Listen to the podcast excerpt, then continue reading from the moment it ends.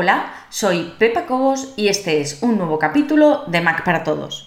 En esta ocasión vamos a seguir hablando sobre Keynote y vamos a volver al punto exacto en el que nos quedamos. Lo que voy a hacer es abrir Keynote, voy a hacer clic sobre Keynote, voy a crear un nuevo documento y para no liarnos y ver todas las posibilidades que tiene Keynote, vamos a elegir un básico blanco. Este, por ejemplo. Vamos a darle a crear y aquí tenemos nuestra presentación, nuestra tentativa de presentación y vamos a bajarle el zoom un poquito para poderla ver entera y vamos a ver todo aquello que nos quedaba por ver del capítulo anterior. Como ya te había dicho, la columna izquierda puedes hacerla más grande o más pequeña. Esto dependerá un poco del tamaño de pantalla que, tengas. Si tienes una pantalla grande, que es mi caso, por ejemplo, ahora mismo, puedes hacer la columna izquierda más grande. Y si tienes una pantalla pequeña, es probable que incluso cuando no quieras ver la lista de diapositivas completa, hagas clic en visualización y elijas solo diapositiva, para evitar tener esa columna quitándote espacio de trabajo.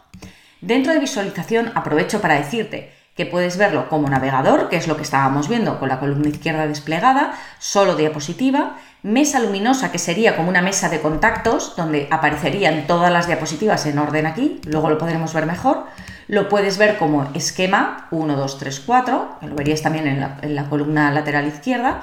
Puedes editar las disposiciones de diapositivas, que es lo mismo que hacíamos si yo le doy aquí. ¿Te acuerdas? Es exactamente lo mismo con la barrita azul debajo y todo lo que cambies lo puedes guardar como tema nuevo. Le voy a dar a aceptar. Puedes darle a mostrar, buscar y reemplazar, que esto no tiene nada que ver con cómo se ve y no se ve, sino simplemente una lupa en la que puedes buscar texto para reemplazarlo, puedes mostrar reglas, que es algo interesante si necesitas medir dónde vas a colocar cualquiera de los elementos. Si yo, por ejemplo, introduzco una figura, un cuadrado, cuando lo muevo, fíjate que arriba, quiero que te fijes aquí arriba. Voy a hacerlo más grande. Fíjate aquí arriba, ¿eh? Cuando yo muevo el cuadrado, ves que esas líneas se mueven para decirme dónde va a cuadrar mi cuadrado, y nunca mejor dicho. Te recuerdo que esto que estás viendo es solo una parte del episodio completo. Los usuarios premium tienen acceso a todo el contenido de todos los episodios.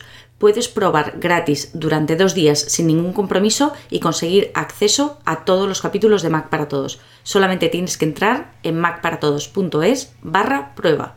Recuerda, macparatodos.es barra prueba.